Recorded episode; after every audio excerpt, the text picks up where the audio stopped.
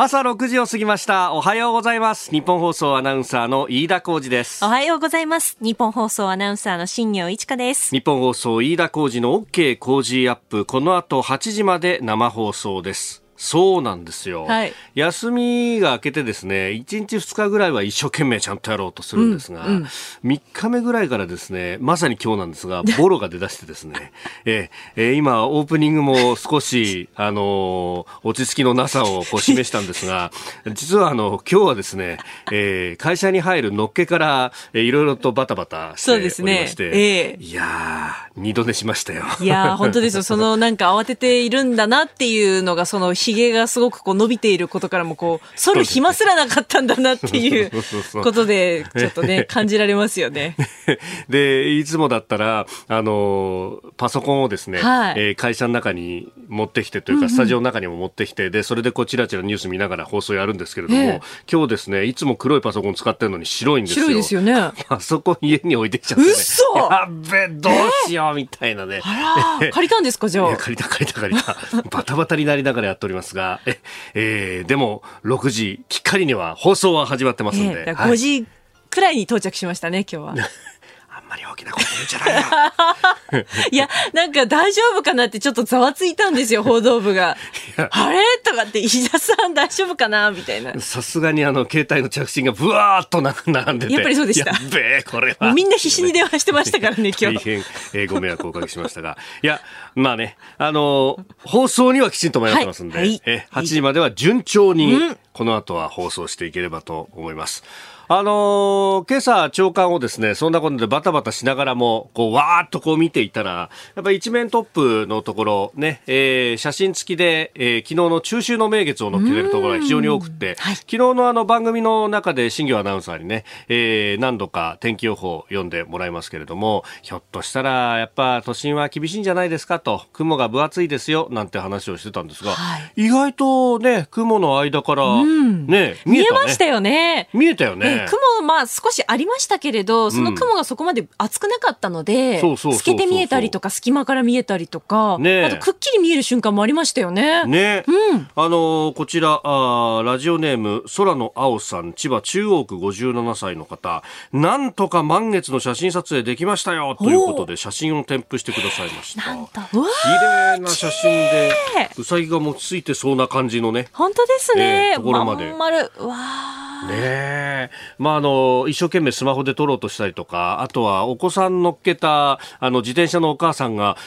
どこだろうね、月ね、あっちの方だと思うんだけどね、なんて言って、うちの近所探してる様子とかもあったりして、はい、あみんな結構なんだかんだこういう季節ものってのは気にするんだなと。あそうですね。あの、うちのご近所さんというか、隣の人もあの、すすきを玄関先に飾っていたりしてましたね、昨日は。そうだよね。で、あの、近所に小さな公園があるんですが、ここのところはというか、昨日通りかかったらですね、はい。まあ、子供と一緒に、えー、学童からの帰りで通りかかったんですが、あ、そういえば虫の音も聞こえるし、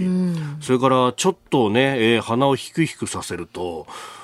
あの金木犀の香りがねしますよね。ほのかに香ってきたりなんかして、うん、ああやっぱ秋だよねと。まあ今日なんかもねあるいは明日か30度ぐらいまで上がるなんていうね話もあったりしますけれども、はい、まあ季節は確実に秋に近づいてきてるというか秋だなと。そうですね。ね、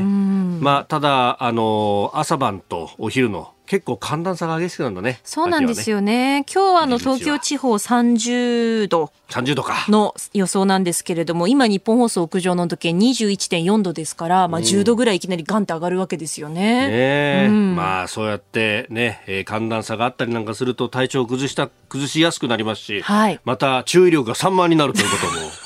えー、身をもって実証しておりますんで。そうですね。実感こもってますね。ちょっと気を引き締めていきましょう。はい、今日が終われば明日はお休みでございます。えーあなたの声を届けますリスナーズオピニオン。この OK 工事アップはリスナーのあなた、コメンテーター、私、田新業アナウンサー、番組スタッフみんなで作り上げるニュース番組です。えぜひメールやツイッターでご意見をお寄せください。今朝のコメンテーターは数量政策学者の高橋洋一さん、6時半過ぎからご登場いただきます。まずは核燃料サイクルの行方について、て、そして7時台、えー、みずほ銀行のシステムを金融庁が管理へというニュースが昨日の夜ですか、速報で飛び込んできました。えー、そして臨時国会について10月4日召集決定ということ。そして、えー、日銀は、えー、昨日と今日の2日間金融政策決定会合を開催します。えー、さらに都道府県の地価調査、そして、え、菅総理は明日から訪米、え、クワッド、日米豪印の首脳会合に出席というところ、え、外交についても取り上げてまいります。ここが気になるのコーナーです。スタジオには長官各紙が入ってまいりました。えー、後ほど取り上げますけれども、みずほ銀行、まあ、あの、システム障害がね、えー、多発しているということで、えー、金融庁が管理すると、システムを金融庁が管理するぞというような、えー、こと、読売と、それから日経一面トップで報じております。異例の業務改善命令だぞというところであります。えー、それからですね、あの、アメリカのバイデン大統領がニューヨークの国連総会で演説、一般討論演説を行っったと、えー、去年はコロナの影響で、まあ、オンラインでという形になっておりましたが今回は、まあ、ビデオ演説の方もね、えー、いらっしゃいますし日本の菅総理もビデオ演説の予定というふうに報じられておりますが、えー、バイデンさんは自ら赴いて、えー、そして演説を行ったということであります。先ほど新業アナウンサーもニュースで読んでくれましたけれども、えー、中国を念頭に新冷戦は望まないとそしてアフガンから撤退し戦争の章を終えてインド太平洋といった優先事項に焦点を移すとえいうふうになってきたというところであります。えー、それから毎日新聞は緊急事態宣言について、まあ、あこれを9月末までということで今19の都道府県に発令しておりますが、えー、30日の期限で全面解除の検討に入ったということを一面トップで報じております。で、えーまあ、気になるニュースというところでまずはあ株価ですけれども、ニューヨークダウ平均株価は、えー、小幅続落という形になっております。えー、昨日と比べて50ドル63セント安、3万3919ドル84セントというところでありました。えー、ただ、ヨーロッパの市場を見てますと、まあ、あの、昨日ドンと下げたと、まあ、これは中国恒大の、えー、不動産の影響と、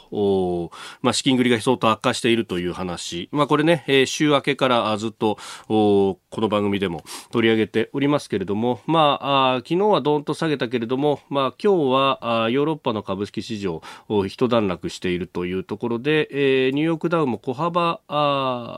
安と。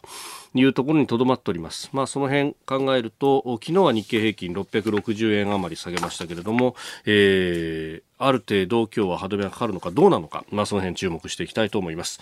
えー、それからですね、気になるニュース、まあ、夜中に今日は動いたニュースが結構多かったんですけれども、その中でアメリカがですね、えー、福島県産のお米など、まあ、農水産物の食品の輸入規制をしておりましたけれども、これに関して撤廃をしたと。いうことが出てきております。あの、福島第一原発の事故の後、まあ、日本の食品に対して、まあ、特に福島県など、えー、14の県の、えー、延べ100品目が対象で、えー、輸入の規制を行っていたということですけれども、えー、これをアメリカは日本時間22日付で、え、輸入規制撤廃という発表をしております。まあ、あの、元々のロジックとして、えー、日本国内で、えー、一部出荷の規制を行っているから、えー、アメリカにも輸入はさせないのであるというようなロジック立てをしていたんですけれども、まあ、ここでは何度も私も紹介しておりますが、えー、福島の農産物あるいは水産物、えー、基本的にモニタリングの調査を行ってその数値というものは、まあ、リアルタイムに近い形で出していると。でこれが、まあ、基本的にもうほぼ、えー、検出限界値よりも未満という形で、えー、精度の高い機械を使っても検出ができないぐらいに、えー、放射性物質であるとか、まあ、疑わしいものが出てこないということになってます。また、お米に関しては、あの、つい数年前までは、えー、全量全袋検査という形でやっていて、それもほとんどが検出限界値未満であったということも出てきていて、まあ、ある意味、えーまあ、世界で最も、えー、放射性物質に関して調べている食品だと。まあ、あの、現地のね、えー、方々を取材すると、いや、ここまでやってるっていうのは、まあ、あの、正直我々としては、に、世界で一番安全な農産物なんだよ、水産物なんだよって胸を張りたいところなんですよ、という話をされていました。まあ、このあたりを、しかも、リアルタイムに近い形で、えー、数字が出せるという、プラットフォームを構築して、今もそれを運用し続けているということありますんで、まあ、ご興味ある方はご覧いただければというふうに、えー、思いますけれども、えー、こういった、まあ、10年にわたるですね、努力というものを、ようやくアメリカも、まあ、科学的に認めるようになったかというところであります。まあ、そしてアメリカの動向というものを見ながら自国の意思決定をしているというところも、どうやら多いと、まあ、ヨーロッパあるいはアジア各国の中には、やっぱりそこをちらちらと見ながらですね、アメリカがやってんだったらうちもまだいいだろうというようなことでやってきたところも、えー、多いというふうにも報じられておりますので、まあ、これがですね、いいきっかけになればいいというふうにも思いますし、まあ、こういったことがね、えー、広まっていくということは、えー、非常にいいこと、そして大きないいニュースなんだろうなと思って、ここで取り上げました。この時間からコメンテーターの方々にご出演いただきます。今朝は数量政策学者の高橋洋一さんです。おはようございます。おはようございます。おはようございます。よろしくお願いします。さあ、今朝まず取り上げますのは、自民党総裁選の中でも、ちょっと注目が集まってきています、核燃料サイクルの行方について、うんうん、これはあの、脱原発だとかね、そういう文脈の中でも取り上げられることが非常に多いんですが。ね本当にね、あの、だからこれちょっと喋ると、あなたは脱原発派ですかってすぐ言われるんだけど、いや、あの、実はでもね、この核燃料サイクルの話でね、海外の話って皆さん知ってますかってまず聞くんだけど、はい、あの、おそらくね、海外の話って資料とかそういうのはほとんどないです。ああ、不思議でしょ？不思議でしょ？普通海外がどうなってるかってまず言うでしょ？はい。だからね、あのね、海外の実で言うと、実はもう最初から原発推進国であっても、核燃料サイクルしてない国って結構多いんですよ。そうなんですね。これで昔はしてたけど、最近しなくなったって国も結構多いの。へえ、うん。だから別にあの核燃料サイクルの話っていうのと、はい、原発の推進は全く別問題です。核燃をやめたから、核燃サイクルやめたからといって、うん、脱原発というわけでもないし、全く違うし、ど、どちらかというと、まあ、あの、えー、っと、軍事的な意味でのね、うん、中国とかロシアぐらいしか、あとインドぐらいかな、ぐらいしか核燃料サイクルで、まあ、ほとんど本格的には進めてません。これ、サイクルって結局再処理をして、で、そこから、まあ、あの、プルトニウムを取り出す、ね、プルトニウムを取り出すって話なんですよね。で昔はプルトニウム、ウランが少なかったから、はい、プルトニウムを取り出すってことが、非常に、まあ、あの、エネルギー、あのなんか、あの、資源の有効活用とか、それで、ウランがこう、いずれなくなるからっていうので、こういうふうに再処理すると、まあ、油田何個分とかね、そういう説明がずっとあったんですよ。ただ最近はね、ウランはたくさんあるし、プルトニウムはたくさん作りすぎちゃって大変だっていうくらいになってるんですよ。だからそういう意味ではね、この昔の言う説明は全く状況が変わってて、はい、それで、これ、このすごく技術的に難しいし、コストがかかるんだよね。うん、で、結構それでやめてるっていうのが普通です。うん,、あの、言ってみると、プルトニウムって危ないでしょ。あの、扱いは難しい。扱いってあの、はい、要するに核兵器に使うとか意味でもね。だからなかなかそういうのを、あの、しないで、はい、もうあの、最初にやっちゃったら、それでも再、あの、処分しちゃうっていうのが普通でね、再利用しなくなった、なったっていうのが普通なんですよ。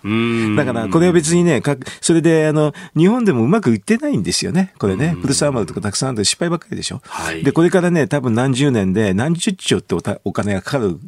と見込まれてるんですよ。それだったら今やめちゃって、普通の国、例えばね、あの、アメリカとかドイツなんかそうなんですけどね、はい、そのまま、今中間貯蔵って言ってるのを、それが最終処分になるだけなんですけどね、それをしちゃって、それで、あの、空いたお金を使ったものがいいっていうのが世界の普通の流れですね。うん。で、こういう話って、ね、するとね、はい、な、あんた脱原発ですかって、これやめちゃったら原発サイクルは成り立ちませんよって言うけど、えー、でもそれ、原発推進国でもやってない国が多いっていうのは知らないのね、みんなね。えー、いや、ねなんかもうセットでやると。で、まあ、ここをこう、車の両輪のように回していかないと、うん、続かないのだっていうようなこうイメージがね。そう、50年間、50年間ぐらいずっとそれでやってきたのは間違いないんですよ。えー、たただし、今最近は、はい、あの、これをやめてるって方がはるかに多いですね。ええ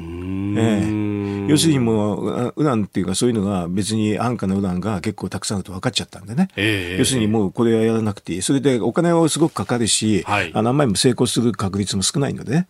で、やめてるっていうのが普通だ。で、ただしそれでも原発はやってるっていうのはたくさんありますよ。ああ、ウランを主な、うん、そのままやって、それでそのまま、あの、後でプロトミ引き出さないで、はい、それでもう終わったらそれで、あの、まあ、あの、そのまま、まあ、放置しとくっていうじゃないか、処分ということでね。で、放置、その、でも処分の話すると、なんかトイレがないなんとかって言って、すごく地下深くって話になるでしょ。はい、でも普通はですね、あの、まあ、地中の表面からそこらに、実は保管しておくっていうのが普通ですよね。今のさ、あの、中間処分っていうのと同じような感じですけどね。ああ。ええ鑑識そうそう、鑑識で、はい、あの、やっとくっていうのが普通でね。うんうん、あの、だからそれで別に普通の国は困ってないわけなんで、だからそうするとこれは多分ね、六ヶ島の人とかね、青梅県の人は約束が違ってたという、うちらは中間処分だったはずでしょと、最終的にはどっかでっちょっていう話になるんですけどね。まあ、まあ、それは多分ね、あの、今までこれからかけるお金をね、はい、まあ、そっちに回すとかね、そういう話になるんだと私は思いますけどね。もし、あの、これを見直せばね。うん。でも、いずれにしても、あの、その普通の国を、結構多くの国で、はい、あの、別に再、再処理っていうか、そういうのしてないっていうのが事実ですよ。うん、えー、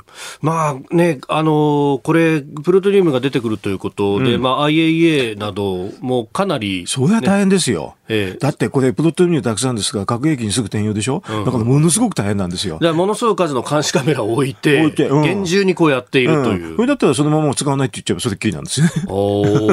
ちょっと発想の転換ですけどね、はい、ただこれは、まあ、あの私もだからどちらの立場に立つっていうわけじゃないけれど、ええ、一応海外の事情を説明して、え、これ、政策議論したら面白いと思いますよ。なるほど、まあ、それは当然、ものすごい政治決断になるものすごいでしょ、だって50年間ぐらい言ってるのをひっくり返すわけですから。ただもうすでに 高速増殖炉はだめだっていうことにもなっているし、う。ん、まあ、ある意味、核電サイクルのこうピースがポロポロ落ちている状態ではあるわけですね。はっきり言えばででできないんですよ、なかなか。だからできなくて、かつね、これを核燃料のサイクルを施すぐらいに、はい、あのまあ、ウランが希少だったらね、これはこれでわかるんだけど、うん、もうそうでもなくなったって現状があるわけですよ。だから世界の普通の国はやめてっちゃってるってところですよ。あのつい最近でフランスなんかはもうほとんど見直しですよ。あのフランスでさえという。うえー、まずはここが気になるプラス核燃料サイクルについて取り上げました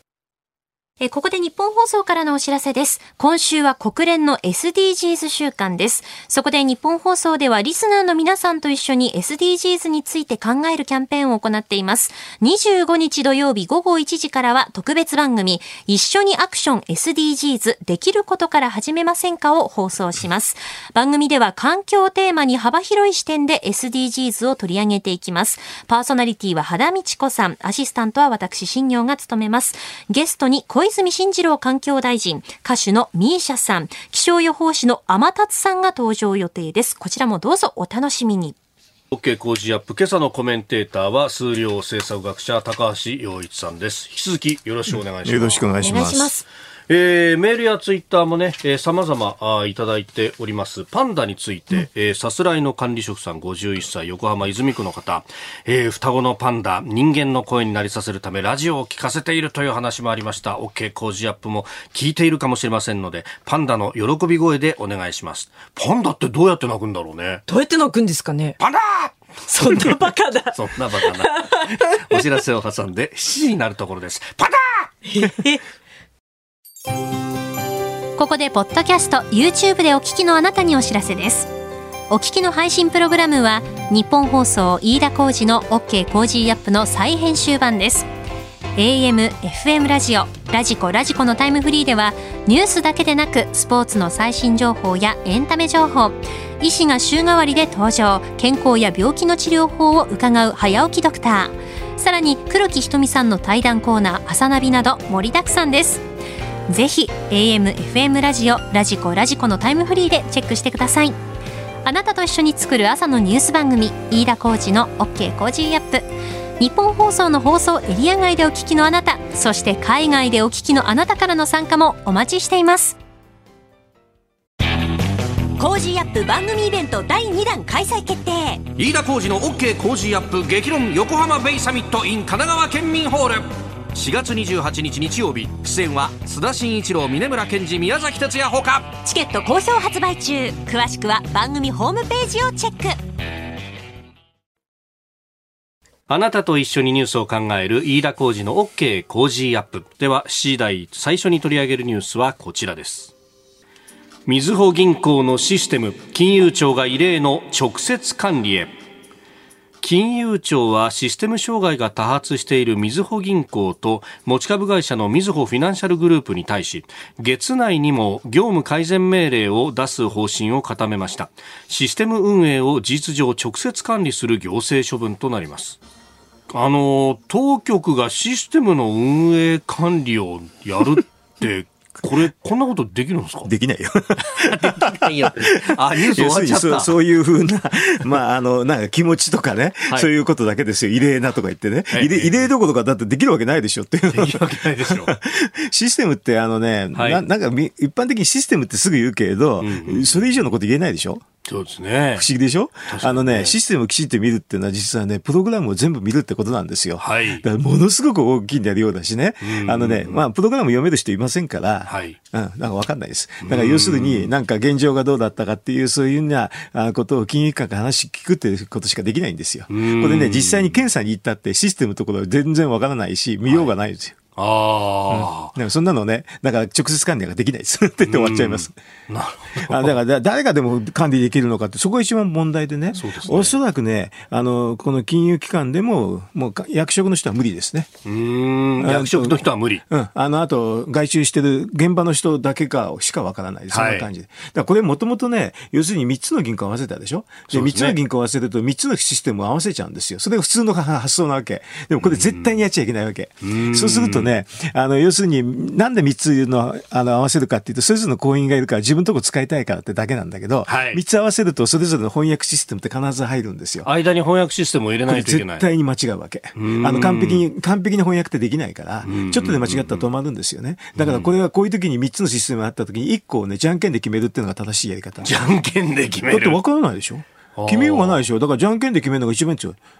うん、で、そういうこと言うと不謹慎って言われるわけ。必ず私なんかもね。ええええ、じゃんけんで決めてもいいだろうって言うと不謹慎だって言われて、そこが間違いなんだよね。じゃんけんで決めるのが一番公平なんですよね。うん。じゃんけんなのかくじ引きなのか まあ、どれでもね、似たり寄ったりだから、はっきり言えばそれでいいわけ。それで一個のやつを使って、他の人はもうしょうがない。じゃんけんで負けた人は諦めるっていうのが正しい回だったんだけど、はい、その時の幹部の人が分かんないから、まあ、とにかく、分かんない時人っていうのはこういう時に、まあ、うまくやってくれっていう話になるわけね。そうすると3つ合わせるんですよ。ああ。まあ、あの、当時ね、第一関銀と富士銀行と、うん、そして日本工業銀行と、うん、えー、参考合併だっていう。そう。だからそれで安易にね、3つ合わせちゃうわけね。それ翻訳入れればなんとかなると普通思うでしょ？それ素人なんだけど、翻訳システムってのは完璧にできないから必ず間違えるんです。はっきり言えば必ず間違えたレベルで、だから行員に迷惑をかけちゃいけないからっていうので3つ合わせるでしょ、はい、その結果、実はお客に迷惑をかけるっていう、もうそれもほとんど見えてる話なんです。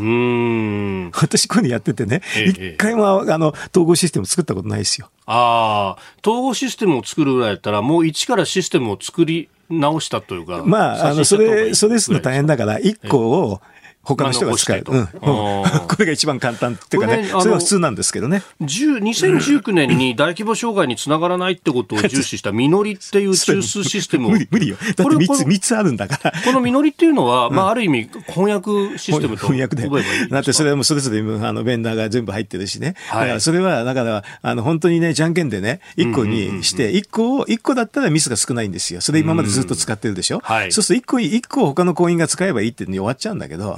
うん、それができなかったっていうことだけで、もう無能な経営者っていうか、それがたくさんいるってことがすぐわかるわけ。これ、うん、あの、まあ、あの当時ね、えー、メガバンクができていくところで、うん、こう、都市銀行同士の合併っていろいろあったじゃないですか。ええ、それこそ今残ってるところだと、三菱 UFJ だってもともとは三菱銀行があって、東京銀行があって、えー、えー、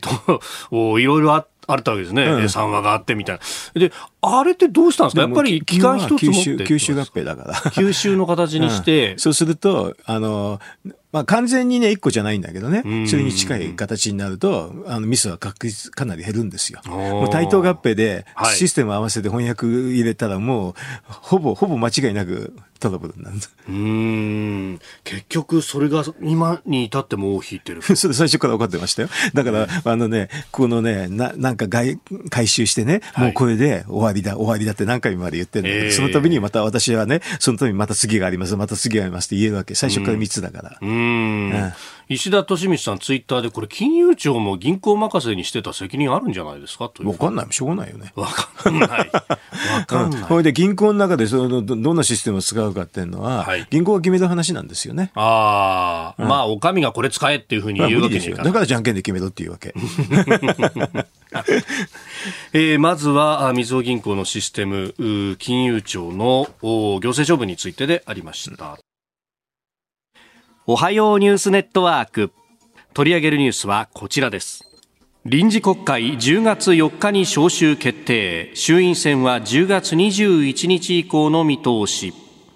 政府は菅総理大臣に代わる新しい総理大臣の指名選挙を行う臨時国会について10月4日に召集することを閣議で決定しました。これにより次の衆議院選挙は衆院任期満了の議員の任期満了の10月21日以降に行われる見通しとなりました。総務省によれば衆議院議員の任期満了日以降に、うん、衆議院選挙が行われればこれは戦後初めてのケースだということです、うん、そうですね。あのまあ、あの、でもこういうふうな自民党総裁スケジュールからかなり、このスケジュールはかなり前から言われてましたけどね。まあそうですよね。ねあの、任期踏み越えていくんじゃないかという話、ね、でも今回こんだけはっきりすると、はい、てか、もう予想通りなんですけどね。うんうんうん、まああの、えっ、ー、と、どういうふうなスケジュールになるか大体分かっちゃいますね。えっ、ー、と、言うと、10月の4日に国会中秋でしょ、はいこれあの手元にちょっとカレンダーある人は見ながら。もちろん見ながらいて、私も手元に書いてもらいますけどね、はい、その前の週に29日に自民党総裁投開票が終わって、9月29日。29日。水曜日。水曜日。そうすると木金ってなると、うん、まああれでしょうね。いろんな組閣の話のニュースが山ほど出てきますね。誰々さんが内定みたいなものが出たりとか。内定、内定、内定ってね。はい。それで、まあ党役員人事はこの、その週末ね、はい、にえっ、ー、と、30、9月31日、10月1日ぐらいにやるかもしれないし。で、あの、組閣の話は、あれですね、噂がたくさん出るんですよね。はい、で、10月4日になると主犯指名になって、その後、まあ、組閣になるんですよね。はい、で、それでどういうの国会スケジュールかっていうと、えー、実は多分これは月曜日に10月4日で月曜日ですからね、はい、その週いっぱいぐらいやるのが普通でしょうね。あまあ、あの、所信表明とか、はい、えー、まあね、その他もろもろちょこっとやってっていう。まあ、所信表明をやると、それに対して各党代表質問という形になるから。それでやると、まあ、まあ8日ぐらいに終わっちゃうでしょうね。なるほど。うん、まあ4日に招集して1週間。1週間。大体1週間。月火水木金。で、例えばね、あの8日に、はい、えっ、と、解散しちゃうとするでしょ？すると、あの、あといろんな規定があるんですけどね、まあこういうふうにやると30日以内に実は、えっ、と、まあ、あの、国会っていうかね、衆議院になるんですよ。えー、そうすると一番普通なのは、えー、予定としては10月7日の投開票、11月7日投開票、うん、これが、えーと、釈放っていう日だから、まあ、あの、はい、そんな悪い日じゃないから。うん、それで、こういうふうなあれ予定だと、おそらくちょっと前、まあ、投開12日以上ちょっとこ公示っていうのを取らなきゃいけないんですけどね。そうすると10月26日公示っていう、そういうスケジュールが簡単に出てきちゃいますね。そうするとこれ普通のスケジュールなんで、はい、10月、あ、じゃあ、10月26日って実は対案なんですよ。だから対案に公示すると。ああ、なるほど。それで10月7日の釈放の時に総選挙、投開票っていうのが普通のスケジュールですね。この 10, 10月4日。はい、というふうな国会の召集日から逆算する。逆算すると。で、逆に言うと本当はこれね、11月7日から逆算してもこうなんだけどね。このスケジュールは全部、あの、もうなんか、なんていうかな、一方、なんていうか、一つ決まると。一つ決まると、みんな決まって、芋づる式に決まっちゃうようなスケジュールですね。だこれはだから9月29日の自民党の投開票の、総裁選の投開票の時に、ほとんどこのスケジュールが決まってたというふうに思います。はいうん、これ普通ですね、自然。なるほど、うん、そうするとその前に9月30日に、うんうん、えっ、ー、と、緊急事態宣言解除とかね、いう話になって。そんな話もね、今日毎日、うん、いろんなのが全部連動して決まってるという、そんな気がしますね。それで、ここの、さっきの10月、11月7日の投開票の前ぐらいにはワクチンはもうほとんどみんな打ってるとかね。そういうのも込み込みでね。希望者は大体みんな打てる形。打ってる。それで、あとは、もう、あの、感染もすごく少なくなって、そう。まあ、ちょっとまたあ、ちょっと上がるかも確率はちょっとあるんですけどね、少なくとも今、あれですよね、かなり悪い時ではないでしょうね。というふうな予想もできますよね。でもこういうスケジュールだと思いますよ。うん、普通に、いや、読み、読みでね、はい、もうあの、9月29日の自民党総裁選から後からこういう読みなんですけどね。大体その通り。うん。うん、まあ、公選法の規定で国会閉会の日から24日以降30日以内に、こう、選挙がやんなきゃなんないよっていうのが決まってると考えると、うん、ある程度告示までは実感差をつけなきゃならない。というところも考えると、うん、8日には締めなきゃならないし、そう。すると26日に告示になってくると。これ、そうなると、じゃあその主犯指名の国会の中で、ちょっと取り沙汰されていた補正予算をどうするっていうのは、これ難しいですよね。日程的にそれ終わった後に総選挙終わった後また国会開かなきゃいけないでしょ、すぐ。はい。うん、その時にやるんじゃないですかね。じゃあ11月の半ば以降、うん、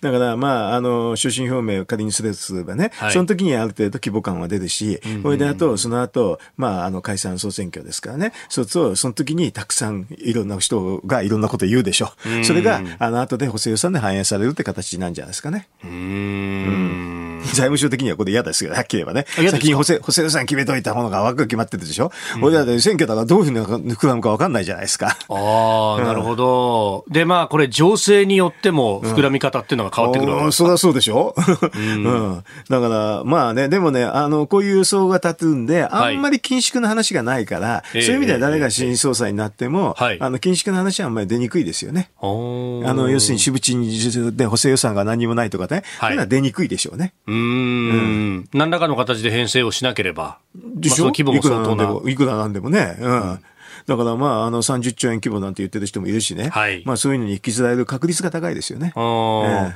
まあその辺で、まあ与野党各党からまあ様々政策も出てきております。公明党は、あの、18歳以下のお子さん1人当たり10万円の支給を柱とする、お子さんだから、あれはまあ、予算的には大した話じゃないんでね。うん、だからそれは、それはもうとも織り込み済みでしょ？うん、もうちょっと広くやるかやらないかっていうのが政策議論になるんじゃないですか。まあ減税しないっていうのははっきりしてるんでね。はい、そして補給金をやらないと、ちょっとね、えー、あの、ななんていうかな、今消費が起こってますからね。うん、うん、それについての、あの、なん、あの、なんか、措置にはなかなかならないですよね。うんうん、そうすると、まあ、あの、一、まあ、給付金的な、のがね、うんうんうん、多分争点になると思いますよ。だから、それをどこまで広げていくかとかね、話でしょう。はいうん。まあ、あの去年やった1人当たり10万円の一律給付というものまで視野に入るかどうか、だからこれからの自民党の総裁選とね、はい、これ次のあの参議院選あじゃあ衆議院のね、うん、あの選挙には期間で大体決まってくる話ですね。うん。で他方野党の方はアベノミクスの、うん、総括というようなこと立憲民主党がね、えー、昨日21日出してき、えー、ましたけれども、まあ、マクロ政策どうするんだというところ。マクロ政策っていうのはね、雇用確保だから、はい。うん、そういう意味で考えると、アベノミクスって少なく少なくとも安倍さんの時は、歴代政権で雇用一番作りましたからね。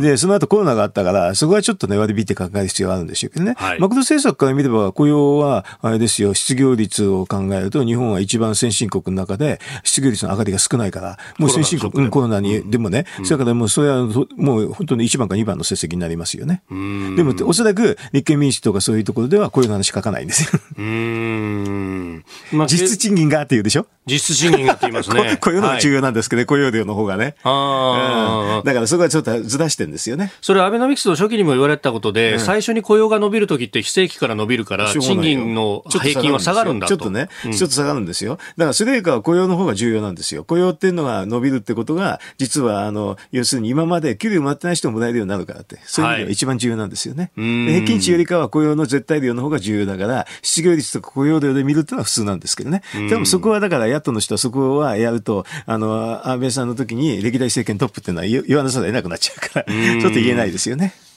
で、その辺、次、続いて用意していた、まあ、日銀のね、金融政策決定会合の話にもなっておりますが、まあ、アメリカの中央銀行の場合は、雇用というのを明確に政策目標の中に入っている。ね、まあ、日銀の場合は、物価の安定というのが目標に入ってますけれども、うん、まあ、雇用だって当然意識はするわけです。意識しなきゃダメですよ。だからね、インフレ目標の理解なんだけど、はい、要するに物価を上げるというふうに思っちゃいけなくて、うんうん、実は物価と雇用の関係には裏腹の逆相関の関係があるから、はい、要するに失業率を下げんがために、金金融緩和どんどんして、はい、それで無駄、それによると、まあ、あの、失業率が下がる過程で、ある程度下がるともう物価しか上がらなくなるんですよね。だからその時に失業率を下げんがために、金融緩和しすぎて、物価を上げちゃいけません、上げすぎちゃいけませんよっていうのがインフレ目標なわけ。インフレ目標っていうのは歯止めの目安ということなんですね。だから、はっきり言ってインフレ目標に達しないで雇用が上がったら、実はもう評価するとしか言いようがないんですけど、日本のマスコミではそれ全く雇用の話抜きにして、目標に言ってないじゃないかってすぐ言うのね。物価が上がってないじゃないかと。でも別に雇用が増えてればそれで結構ですって終わっちゃうんだけど。うん。まあアメリカは今まさにそこのせめぎ合いの議論をしていて、物価が上がってきていて、うん、で、雇用はまあ伸びてはきてるけど、まだいまいちという状態。そうそうそう。そういう時にはいろんな判断が分かれるんだけど、で、日本の場合はインフレ目標の時に雇用の話を全くみんな無視するんだよね。はい、だからあの、高市さんがね、この間、ええ、あの、アメリカでは雇用が重視ですねっていう、金融政策で雇用ですよって言ったのは非常にいい話なんですよ。あれ日経新聞がうまく書けないの。うん。なるほど。自分がいたし今までこうあのインフレ目標の話、もうインフレ率の話ばっかりしてたから、はい、こういう話は書けないんですよね。だからあれはあの世界の標準的なインフレ目標の理解で正しいんですよ。要するに雇用を確保せんがために、インフレ率が過度に高くなっちゃいけませんって、その歯止めですから。だから雇用を確保してて、インフレ率が達成しなかったのは良かったというしか言いようがないんですけどね。うんえー、まあそのあたりね、えー、総裁選、まあ、投開票まであと1週間ありますんで、えー、もうちょっと議論が進めばいいなというところですね。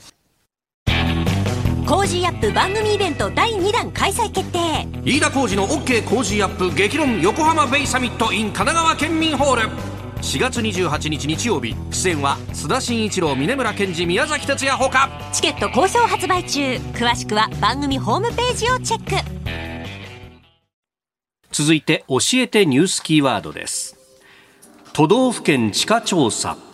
全国の土地の価格を調べた都道府県地価調査が公表され都心部と周辺地域の東京圏の地価の平均は住宅地が2年ぶりに上昇に転じました。一方商業地は新型コロナウイルスの影響が色濃く出て上昇率が0.1%にとどまる形となりました。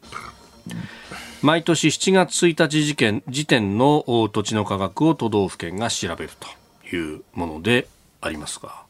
うん、まあ、あの、大阪県の沈みが激しいとかですね、商業地、ねえー、まあ、いろんなことが言われてますけれども、まあ、これはコロナの影響ってまあ、コロナの影響でしょ？あのでもあれじゃないかな。都都心よりかはどちらかっていうと、はい、地方の方がいいんじゃないかなっていうふうに一般的に思いますけどね。う、ん、あのだってほらテレワークが多くなって、はい、都都心にわざわざえー、家借りて、まあでもと思うではない、普通は。で、ちょっと郊外で、ちょっと広めのところにいて、そこでも通信関係が良ければね、そこでテレワークしちゃってというふうに思う人もいるんじゃないかなと、私なんか思うけどね。ちょっと広めのところがね、はい、そういうニーズはあるような気がするんですかね、ちょっと地方の方に行って。結構、その、特に住宅地の需要では、広めの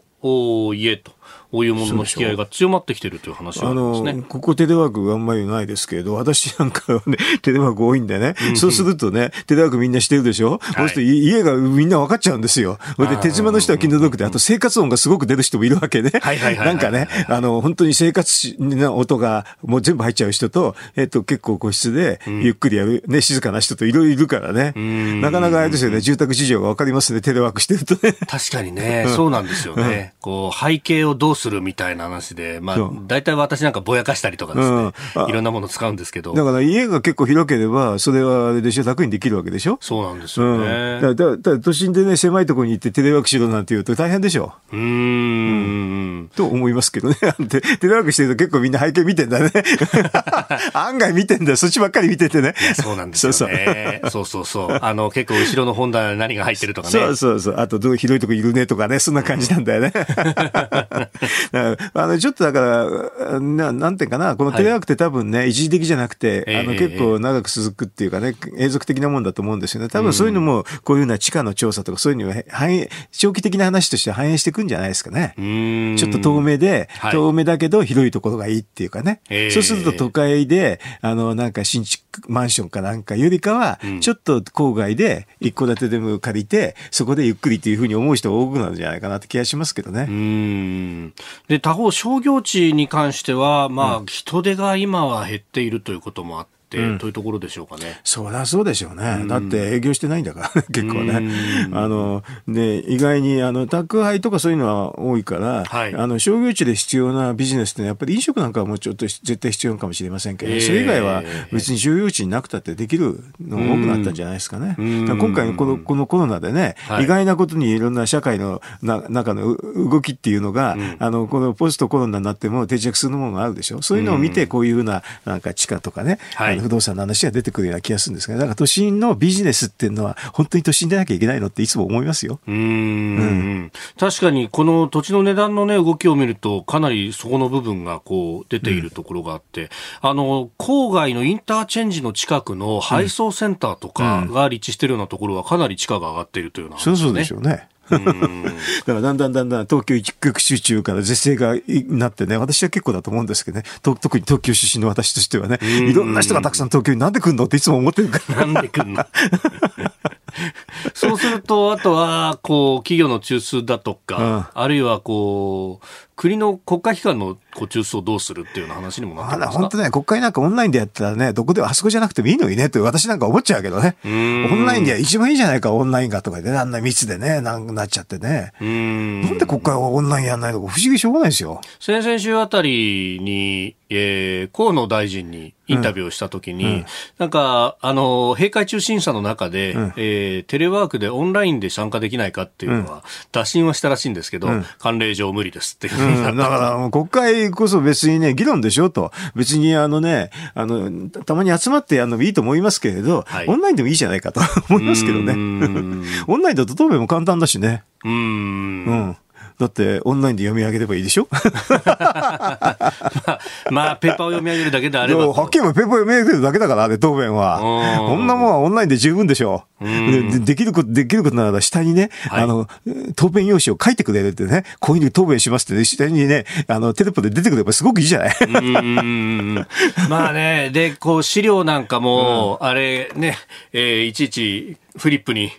まとめてなんていうのが。オンラインで十分じゃない？そうするとラインで画面共有で十分ね。ファイル共有しますって。そうそうそう。そういうのはあってもいいと思いますけどね。うーうんん。やっぱり、あの、時代がね、いろいろ変わってるんだからね。そうすると、あそこの国会もあんだけの敷地いらないんじゃないかって議論出るかもしれないしね。うーんまあまあね、そうすると、お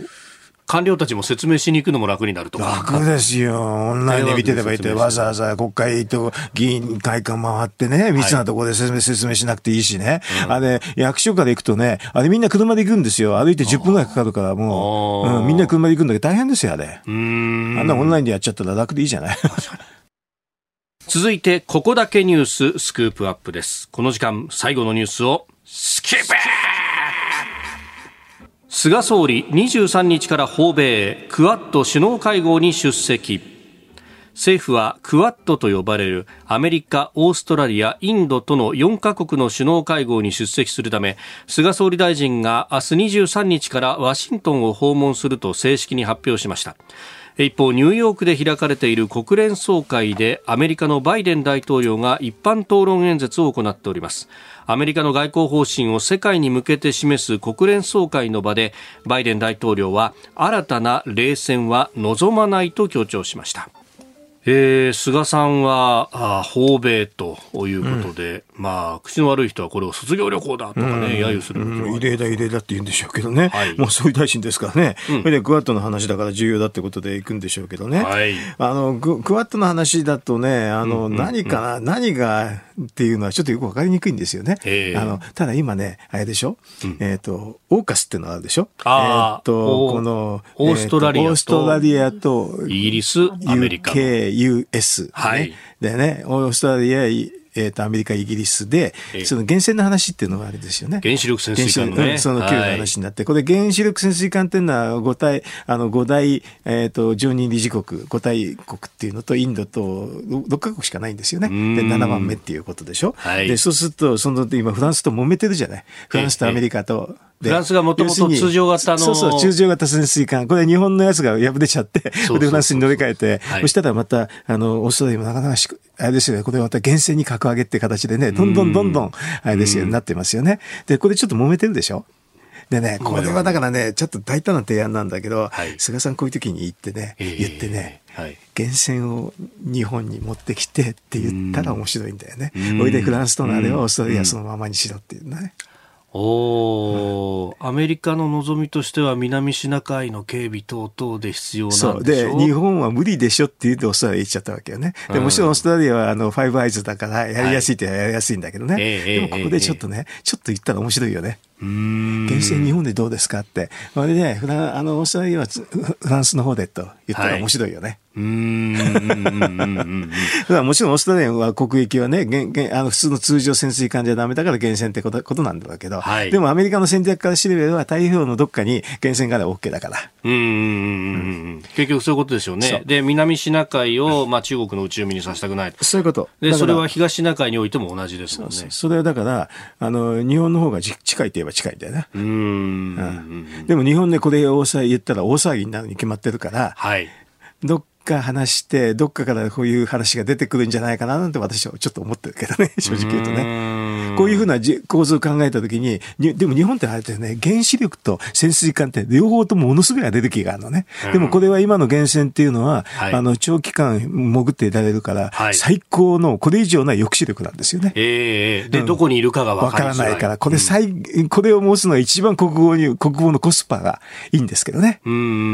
ん、まあ今ね、日本は通常型の潜水艦を運用してますけど、うん。はい、あれはね、えー、ディーゼルエンジンも回して、うん、充電をして、で、その上でエンジンは止めて先行していくと。だからどうしても短い。短いんですよね、行動半径がね。だから厳選にしたらね、だいぶ違うしね。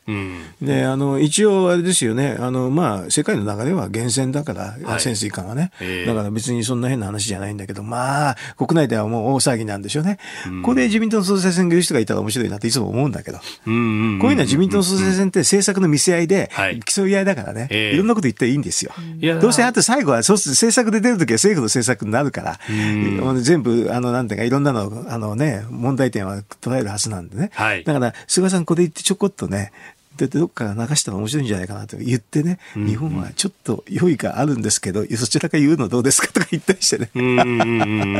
まあ、もともとね、あの、第七艦隊は日本、横須賀に、来てでしょ、えー、ね、司令部があるわけですし、まあ、その意味で運用だって日本の方がやりやすいかもしれませんよ、というような。ね、別に、まあ、そもそも海上自衛隊とね、アメリカ海軍のリンケージは相当強固なものがあるしと考えると。うん。うん、そうすると、日米で、源泉が日本に持ってきて、それでフランスの方は通帳で、それで、後々はね、フランスの方も厳正に格上げしたっていいわけだから。うん。これ、この話多分、すべての人がウィンウィンになる話でしょ？うん。っていうぐらいの話をね、最後にしたっていいや、いいやかなと思って。こっそり二人で会うんだから、この回できるでしょ？と思いますよ。うん。まあね、このフランスとアメリカとの間も結構のっぴきならないことになってきて、フランスは EU 全体を巻き込んで。そうですよ。えー、だから世界戦略でもあんまり良くないから、日本がここでね、ちょっとね、あの、なんて、ステイシーになって、本当は漁夫の D だけどね。それで厳選いただきみたくしたらよろしいんじゃないの？と、私なんか思っちゃうくらいです。こういうの、こういう時期にこういうに会うときにはね、